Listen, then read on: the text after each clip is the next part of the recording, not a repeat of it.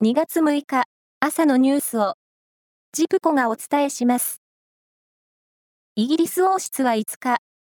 チャールズ国王が癌と診断され、治療を始めたと発表しました。癌の部位や進行の程度は明らかにしていませんが、市民の前に姿を見せての公務は当面見送るとしています。本州の南岸を進む低気圧の影響で、昨日は関東甲信の各地で雪が降り、気象庁は東京都のほか、8つの県の全域や一部に大雪警報を出しました。東京23区の全域にも大雪警報が出て、積雪が観測されました。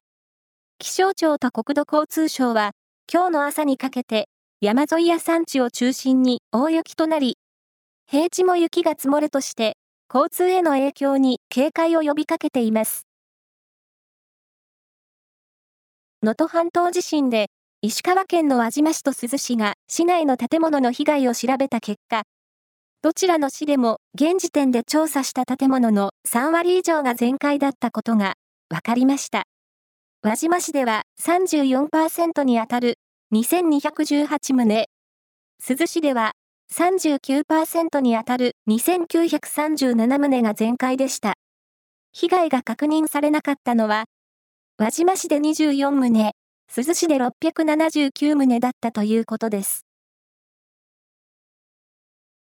岸田総理大臣は、昨日の衆議院予算委員会で、自民党派閥の政治資金パーティー事件を受けた政治資金規正法の改正を、今の国会で実現すると明言しました。一方野党は、裏金の収支報告書への不記載は、脱税の疑いがあると追及しましたが、岸田総理は、裏金への課税には消極的な姿勢を示しました。この夏に行われるパリオリンピックの卓球日本代表の予定選手、男女それぞれ3人が発表され、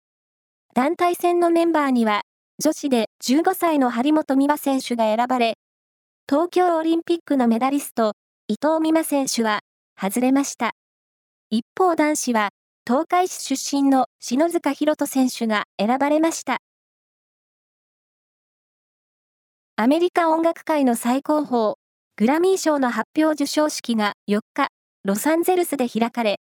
テイラー・スウィフトさんがアルバムミッドナイツで最優秀アルバム賞を受賞しました。